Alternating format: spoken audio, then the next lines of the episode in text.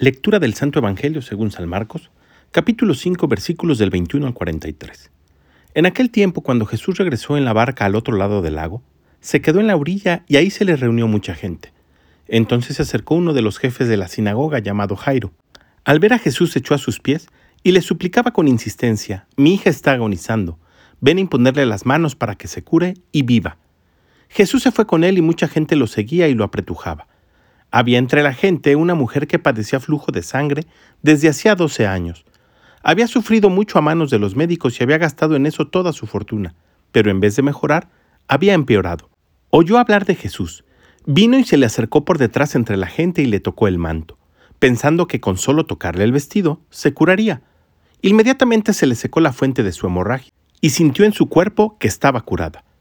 Jesús notó al instante que una fuerza curativa había salido de él se volvió hacia la gente y les preguntó, ¿quién ha tocado mi manto? Sus discípulos le contestaron, ¿estás viendo cómo te empuja la gente y todavía preguntas quién me ha tocado? Pero él seguía mirando alrededor para descubrir quién había sido. Entonces se acercó la mujer asustada y temblorosa. Al comprender lo que había pasado, se postró a sus pies y le confesó la verdad. Jesús la tranquilizó diciendo, Hija, tu fe te ha curado. Vete en paz y queda sana de tu enfermedad. Todavía estaba hablando Jesús cuando unos criados llegaron de casa del jefe de la sinagoga para decirle a éste, Ya se murió tu hija. ¿Para qué sigues molestando al maestro? Jesús alcanzó a oír lo que hablaban y le dijo al jefe de la sinagoga, No temas, basta que tengas fe. No permitió que lo acompañaran más que Pedro, Santiago y Juan, el hermano de Santiago.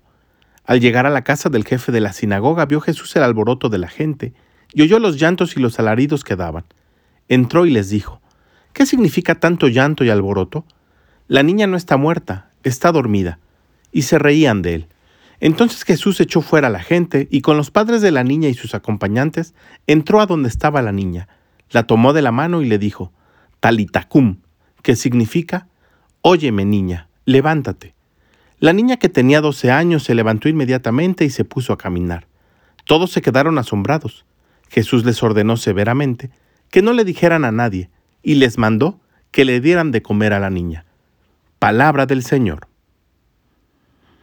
Algo a destacarse que encontramos en Jairo y en la hemorroísa es la fe. Pero no una fe cualquiera. No basta decir creo en Jesús. La fe de Jairo y la fe de la hemorroísa es una fe que salva. Es una fe dinámica. Es una fe que se atreve a ir a buscar a aquel que les puede dar la salida a su problema. ¿Cuántas veces en nuestra propia vida nos hemos contentado con decir creo en Jesús, pero no somos capaces de movernos en pos de Él? No somos capaces ni nos atrevemos a hacer lo que Él nos pide. Pero hoy podemos hacer la diferencia.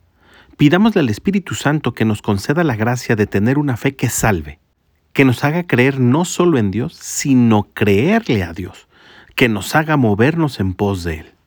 Hagámosle caso a Jesús. No tengas miedo basta que tengas fe. Que tengas un gran día y que Dios te bendiga.